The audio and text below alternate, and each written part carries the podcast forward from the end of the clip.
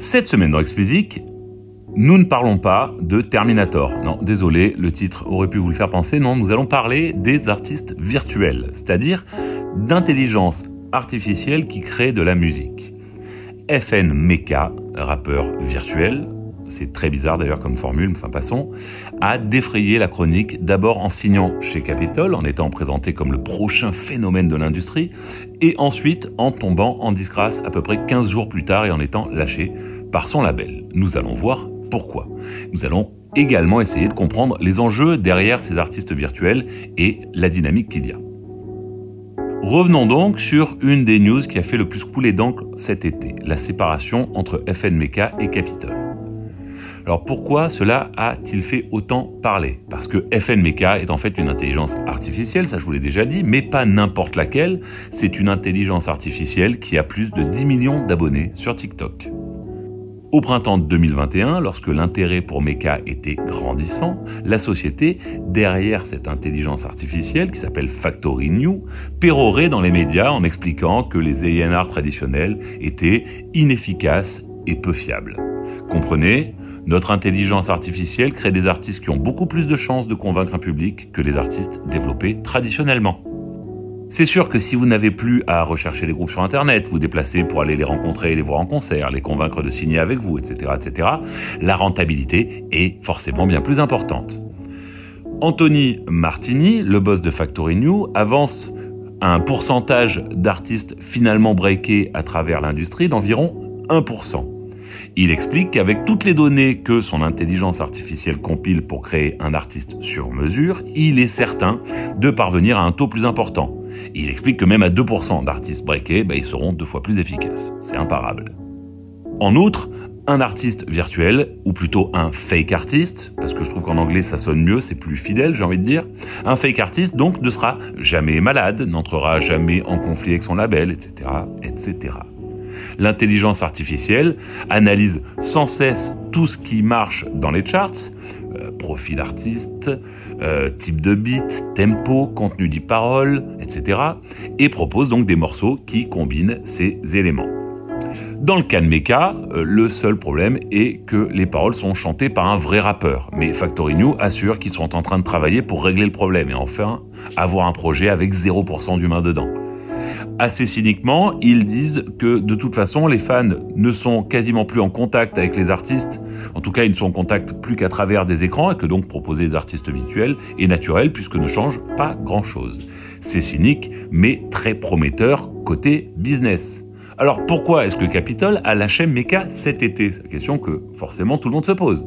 Eh bien en fait tout est parti d'un collectif appelé Blackout, composé d'acteurs de l'industrie musicale appartenant à la communauté noire américaine.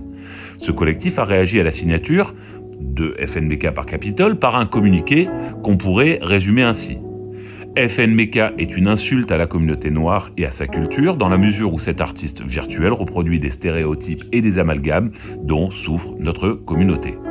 Il demande que Capitol se désolidarise immédiatement du projet, fasse des excuses publiques et reconnaître et reconnaissent pardon, que le simple fait d'avoir signé Meka traduit un manque criant de diversité au sein du label. Devant cette tempête qui grandit, Capitol, qui appartient à Universal, ne l'oublions pas, a fait tout de suite machine arrière, ne manquant pas de remercier le collectif pour sa démarche, tout en précisant qu'il cessait toute relation avec Factory New, séance tenante. Pourtant, Factory New n'en était pas à son coup d'essai. Hein. C'était pas genre la première chose qui était en train de se passer. Ils avaient déjà sorti un fake artiste euh, appelé Lil Bitcoin, si si, Lil Bitcoin, avec son titre I Love Bitcoin là, on est quasiment dans une parodie de notre industrie musicale actuelle. Mais passons. Ce qui est sûr, c'est que leur intention de remplacer les vrais artistes par des faux est caractérisée. Et il y a fort à parier que sans le bad buzz résultant du, communiqué de Blackout, le projet aurait suivi son cours et que tout le monde se serait félicité de ces innovations et avancées technologiques. Le storytelling derrière tout ceci est pour le moins inquiétant pour les artistes, parce qu'en substance, ça dit le plus gros label au monde est prêt à s'associer avec une société qui explique que les artistes sont devenus des freins, voire des poids dans le processus créatif, et qu'une intelligence artificielle est bien plus fiable et efficace. Les plateformes de streaming, de leur côté, hein, sont également friandes des fake artistes, mais pour des raisons assez différentes. Souvenez-vous, hein, il y a plus de 5 ans déjà, euh, le scandale, entre guillemets, d'Epidemic Sound, qui est un label qui est proche, puisqu'ils ont des, investisseurs communs de Spotify, et qui fournissait des catalogues entiers de fake artistes pour un taux de royalties euh, nettement plus bas que celui pratiqué par ailleurs. Spotify en fait les mettait en avant dans les playlists et améliorait ainsi sa rentabilité en faisant consommer euh, plus un catalogue qui leur coûte moins. Les Suédois, je le précise, ont toujours nié ces accusations, mais enfin bon, euh, elles ont été quand même assez clairement caractérisées. Les plateformes et les majors sont donc partants pour que ces faux artistes se développent et qu'ils soient mis en avant euh, dans les meilleures playlists. Or, l'accès aux playlists est déterminant, hein, vous le savez, pour rencontrer le succès. Alors déjà que 90% de la consommation des DSP se fait sur un nombre réduit d'artistes, en partie grâce aux playlists de ces DSP, alors imaginez si vous venez mettre au milieu de cette équation des fake artistes. Eh bien c'est simple, vous obtenez un système désavantageant encore plus, une fois encore, je serais tenté de dire, une grande majorité d'artistes, et ne favorisant pour le coup plus que les labels et le DSP, les très gros labels et le DSP.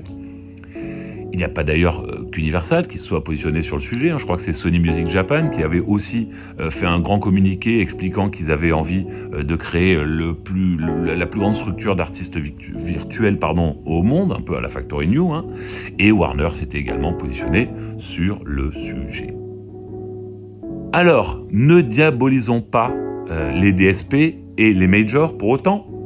Il n'y a pas de complot, du moins pas à ma connaissance euh, de la part de ces derniers, euh, pour remplacer les artistes vivants par des robots. Il y a juste des avancées technologiques qui créent des opportunités de faire les choses autrement. Et du coup, il y a des businesswomen et des businessmen qui saisissent ces opportunités. C'est aussi simple que ça. Le résultat est ce qu'il est, encore une fois. Et ici, c'est une offense communauté euh, noire, on l'a dit, mais il y a fort à parier que d'autres tentatives verront le jour elles seront peut-être moins offensantes, elles seront peut-être mieux acceptées. Finalement, en fait, à mon avis, la question n'est pas là. Elle n'est pas de savoir si ces avancées euh, technologiques sont souhaitables, puisqu'elles existent déjà ces avancées technologiques. La question est de savoir comment les artistes peuvent les utiliser. Parce que s'ils les rejettent, c'est sûr qu'ils risquent encore plus de se faire mettre euh, sur la touche par euh, bah, forcément des intelligences artificielles qui sont capables de créer plus sans fatigue, voilà, sans aucune limite humaine. Donc la, la question, à mon avis, que doivent se poser les artistes à l'heure actuelle, c'est comment les utiliser au mieux. Ils sont pas obligés de tomber dans cette opposition humain versus robot on pourrait peut-être se demander ce que le robot pourrait faire pour aider l'humain à créer mieux, à créer plus vite, avec moins de fatigue, en plus grande quantité, etc., etc.